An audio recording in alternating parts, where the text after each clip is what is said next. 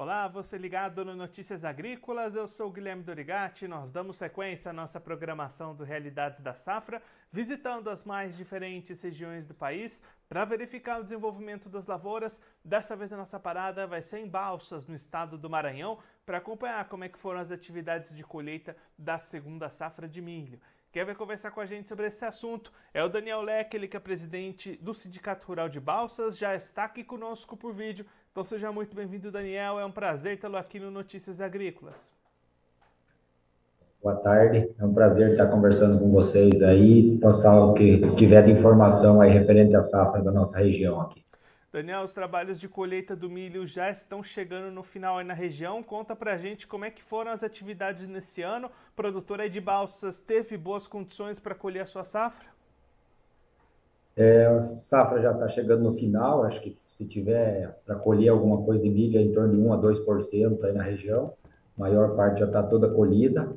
A colheita foi muito boa, correu tudo bem, né? Nessa época ia tranquilo para colher o milho, não temos problema nenhum com, com clima, com chuva, porque é uma época seca. O maior cuidado sempre é com fogo, né? Para cuidar as máquinas aí para não acontecer de dar incêndio nas lavouras, mas no restante é é mais tranquilo.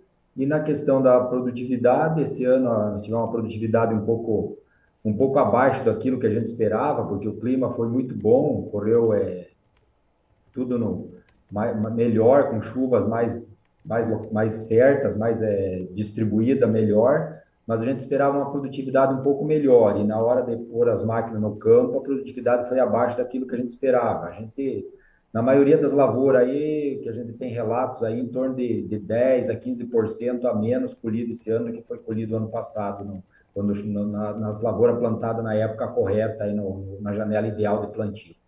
E Daniel, por que, que essa produtividade pode ter ficado abaixo do que era esperado? Um pouco a gente tem reparado bastante a questão da cigarrinha, que esse ano teve uma incidência maior e transmitiu mais a molicute aí, que que fez o enfesamento, né? A gente reparou quando o milho estava chegando na época de maturação, aí entrava no meio das lavouras, via muitas plantas atacadas, né? Então, eu acho que isso influenciou um pouco na produtividade e alguma coisa com questão de, de luminosidade que pode ter afetado um pouco. A gente não consegue identificar bem o que, que foi, mas são pontos que, que somados diminuíram um pouco a produtividade das lavouras da região. E aí, Daniel, olhando para o lado da comercialização, como é que estão as oportunidades para o produtor vender esse milho? As vendas estão acontecendo ou o produtor vai tentando segurar esses grãos por enquanto? Teve várias vendas boas no início aí, que, que aproveitaram os preços bons aí, mercado de exportação aí, que foi feito bastante negócio.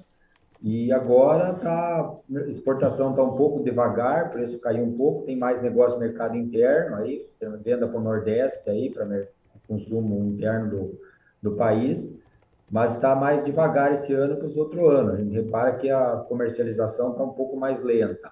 Um pouco também o, o, o porto está super, super carregado, né, super cheio, então não tem espaço para novas compras, para exportação. As empresas estão meio paradas na questão da, das negociações aí para essa safra, esperando dar mais espaço dentro do porto para colocar o milho lá e fazer as exportações. Então, nós temos uma dificuldade hoje no porto de, de Itaqui, aí, em São Luís, que tem pouco berço, falta berço para atracação de navio, né? Então, precisava dar uma ampliada no porto para poder ter espaço para a gente poder demandar. É, já tivemos dificuldade na soja, que foi dificuldade de escoamento, e agora no milho está do mesmo jeito, com dificuldade também. E aí, Daniel, olhando para frente, como é que está a preparação do produtor de balsas para a próxima safra de soja 23-24, que já está chegando também? O produtor está animado, acho que todo, toda vez a gente fica sempre esperando uma, uma safra sempre melhor a próxima. Então, os preparativos estão, estão sendo feitos, correção de solo, adubação, é, tudo pronto.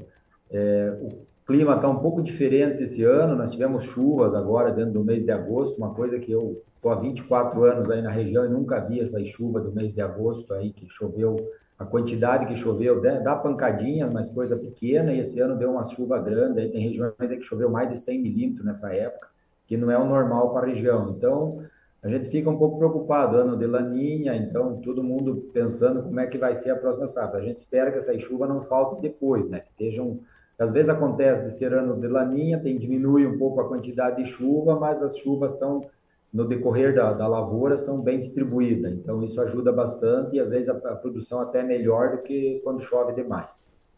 Daniel, muito obrigado pela sua participação, por ajudar a gente a compreender um pouco melhor todo esse cenário. Se você quiser deixar mais algum recado, destacar mais algum ponto para quem está acompanhando a gente, pode ficar à vontade.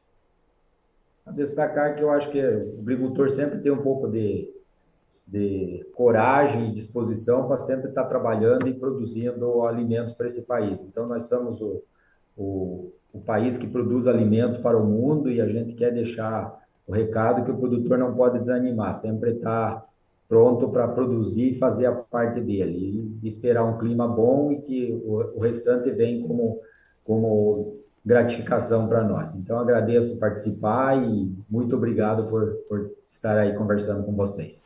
Daniel, mais uma vez, muito obrigado. A gente deixa aqui o convite para você voltar mais vezes e a gente acompanhar como é que vai ser o plantio da soja na região de Balsas. Um abraço, até a próxima. Abraços.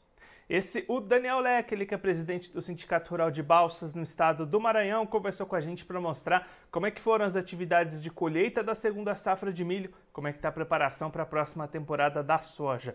Daniel destacando colheita praticamente encerrada na região de Balsas e aí produtividades boas, mas menores do que as esperadas anteriormente. Daniel destacando um clima muito positivo para o desenvolvimento das lavouras, o que sustentou uma expectativa alta na produtividade, mas destacou o aumento da incidência de cigarrinhas e, por consequência, de lavouras com enfesamento do milho para retirar entre 10 e 15% daquela produtividade que era esperada no início da temporada. Olhando para a comercialização, Daniel apontando vendas que aconteceram no começo da safra com bons patamares de preços para exportação. Neste momento, vendas travadas, falta de espaço nos portos, dificuldade para escoar essa safra e aí as vendas travadas, produtor não entrando no mercado, deixando essa comercialização um pouco mais para frente, enquanto vai avançando com a sua preparação para a próxima safra de soja 23-24. Daniel destacando os trabalhos de adubação, de correção do solo e produtores animados para essa próxima temporada que deve começar em breve. Esse mês de agosto teve chuvas até acima do normal lá para a região de Balsas, o que já preocupa um pouquinho, mas a expectativa ainda é positiva para essa próxima temporada. Claro que a gente vai seguir acompanhando de perto todos esses trabalhos de colheita lá em Balsas em todas as outras regiões do Brasil também. Agora eu vou ficando por aqui, mas você continue ligado que daqui a pouquinho a programação do Notícias Agrícolas está de volta.